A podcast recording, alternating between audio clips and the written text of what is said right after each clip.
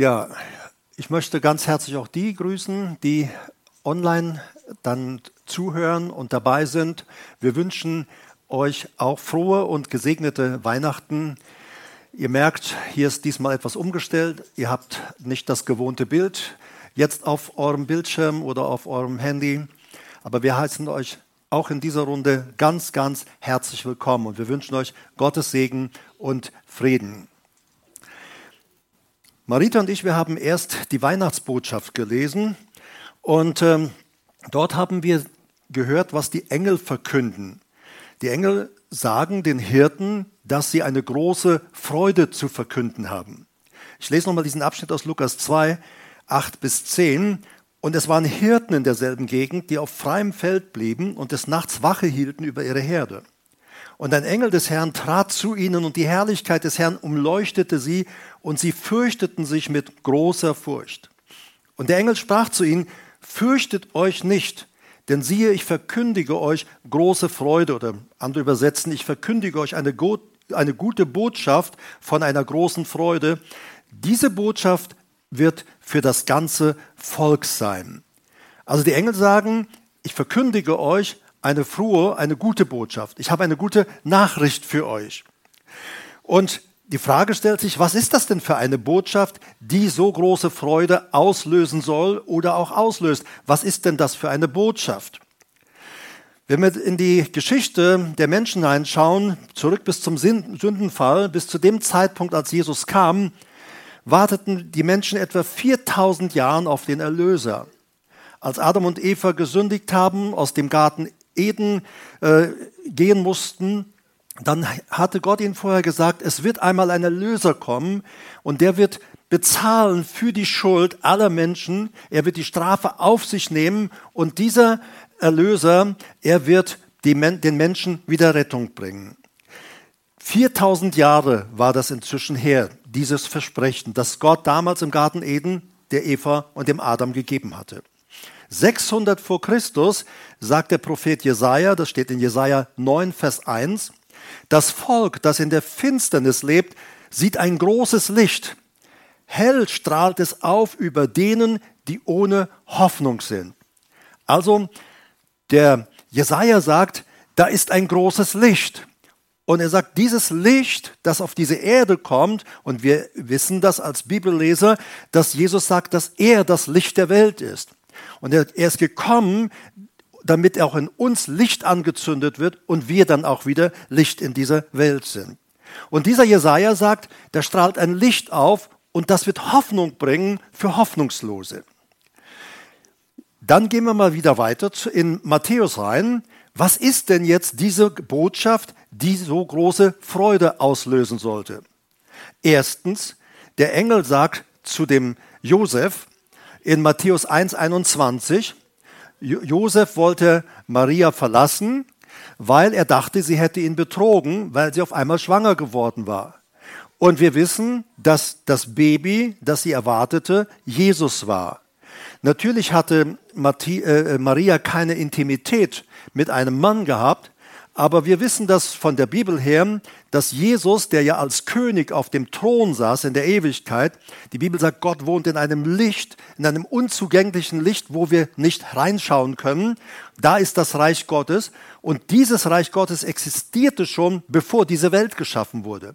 Und Jesus stieg dort von dem Thron, er legte sein Königswürde ab, seine Kleider ab, seine Krone ab und die Bibel sagt, er wurde klein und dann ging er aus dem Thronsaal Gottes dort raus und der Heilige Geist nahm den Geist von Jesus und pflanzte ihn in die Gebärmutter von Maria und dort wuchs dann Jesus, äh, äh der fleischliche Jesus, der leibliche Jesus in dem, äh, in dem Körper, in dem, äh, bei Maria äh, heran. Und der Engel sagte zum Josef, verlass sie nicht, denn das Kind, das ist Gottes Kind, das ist Gottes Sohn. Und er sagt in Matthäus 1,21, Josef, wenn er dann auf die Welt kommt, dann sollst du seinen Namen Jesus nennen. Sein Rufname soll Jesus sein. Äh, Jesus bedeutet, Jahwe ist Rettung.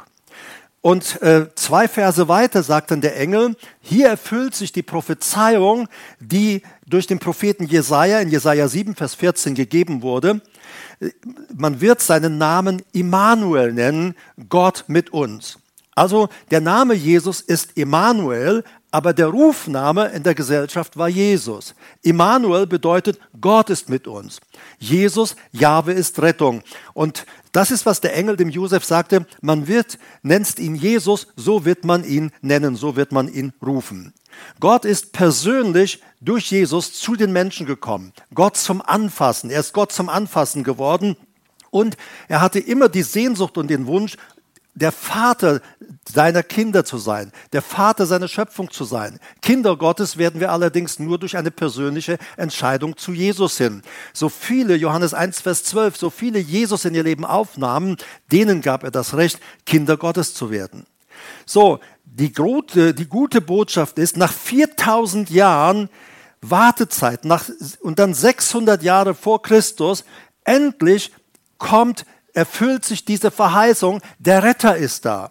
Jesus, der Retter, ist endlich da. Der Engel sagt, dieser Jesus, er ist Rettung und dieser Jesus macht eins deutlich, ab jetzt wird Gott immer mit uns Menschen zusammen sein. Der zweite Punkt der guten Nachricht, von der die Engel sprachen, ist, äh, steht in Matthäus 1,21, wie wir es gerade schon sagten, du wirst seinen Namen Jesus nennen. Aber die gute Nachricht ist, er wird sein Volk erretten von ihren Sünden. Das Wort erretten ist sozo.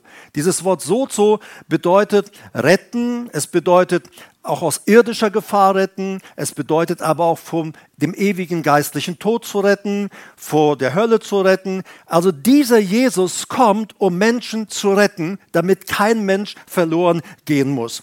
Er wird sein Volk erretten von ihren Sünden. Erretten von ihren Sünden weg, also apo, er nimmt sie. Er sagt, ich befreie dich von deinen Sünden. Ich habe letzten Sonntag in Michelstadt darüber gesprochen, dass Jesus alle Schuld der Menschen auf sich nahm.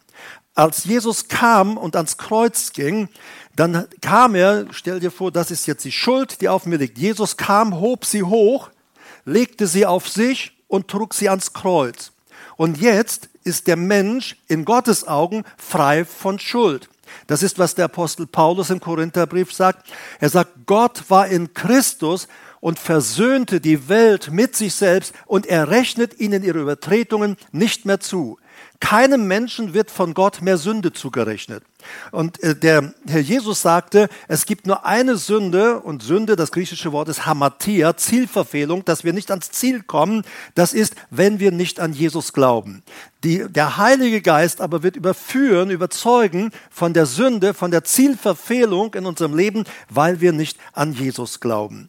Also das war der zweite Punkt, der der Engel sagt, der, der Grund für große Freude, da nimmt uns jemand Schuld ab, da nimmt uns jemand Last ab. Und dann sagt der Engel noch, äh, oder der Apostel Paulus etwas in Titus 2, Vers 11. Bis dahin drehte sich ja Gott und Jesus, es drehte sich alles mehr so äh, um das Volk Israel, um die Juden. Aber Paulus sagt, diese rettende Gnade ist jetzt allen Menschen erschienen. Also nicht nur für Israel, Titus 2.11. Diese rettende Gnade ist jetzt für alle Menschen da. Sie ist nicht nur für Juden da. Sie ist nicht nur für das Volk Israel da. Diese rettende Gnade ist für alle Menschen da, die es wollen. Gnade bedeutet, wir können es nicht verdienen. Du und ich, wir können unsere Rettung nicht verdienen. Es ist ein Geschenk von Gott. Gott schenkt uns Errettung. Die Bibel sagt, er vergilt uns nicht nach unseren Missetaten. Durch Jesus, sagt die Bibel, sind wir Gottes Gerechtigkeit geworden. Weihnachten verkündet dir und uns also diese große Freude. Diese große Freude, dass Jesus, ähm, der Herr, der Retter, endlich da ist. Dass er das Sündenproblem gelöst hat. Drittens, dass jetzt Gnade da ist für alle Menschen auf der ganzen Welt, wo immer sie sind, wenn sie Gnade wollen. Weihnachten verkündet also dir und uns diese große Freude. Gott ist jetzt immer mit uns. Ich habe neulich darüber gesprochen, es war vor zwei Wochen etwa, dass dieser Jesus immer gegenwärtig ist. Jeden Augenblick in unserem Leben. Er verlässt uns nie. Und das müssen wir wissen. Jesus ist da in deinen Fehlern und er sagt, ich vergebe dir. Jesus ist da in deinem Alltag und sagt, ich bin bei euch jeden Tag bis zum Ende dieser Welt.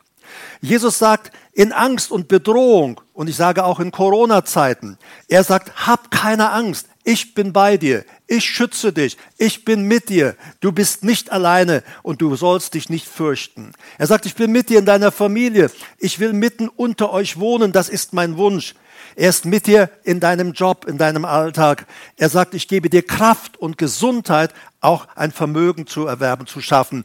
Wenn manchmal sagen Leute, wir sind so die tollen Schaffer, aber Gott sagt, Du bist deshalb ein guter Schaffer, ein toller Schaffer, weil ich dir Kraft und Gesundheit gegeben hatte. Hätte ich dir das nicht als Geschenk gegeben, dann wärst du nicht fähig, auch diese Dinge in deinem Leben zu tun. Er ist da in deinem Mangel. Jesus sagte, trachte zuerst nach dem Reich Gottes und nach seiner Gerechtigkeit. Und mein Vater wird alles, was ihr im Leben braucht, euch gratis, umsonst dazugeben. Es gehört euch. Er ist in Krankheit da. Er sagt, ich bin der Herr, dein Arzt, der dich gesund macht, der dich heilt. Und ihr Kinder, euch möchte ich sagen, Jesus ist mit euch, nicht nur in der Gemeinde, nicht nur in der Kinderkirche. Jesus ist mit euch zu Hause in eurer Familie, auch in diesen Tagen der Feiertage, die ihr zusammen seid oder und doch sonst in eurem Leben. Jesus ist mit euch in eurem Zuhause. Ihr seht ihn nicht und doch ist er da. Das Coronavirus siehst du nicht und doch ist es da. Wir sehen die Auswirkungen und wir sehen auch die Auswirkungen von Jesus in unserem Leben. Da empfehle ich euch einfach die Predigt anzuhören, die unsichtbare Macht. Jesus ist mit euch auch in der Schule.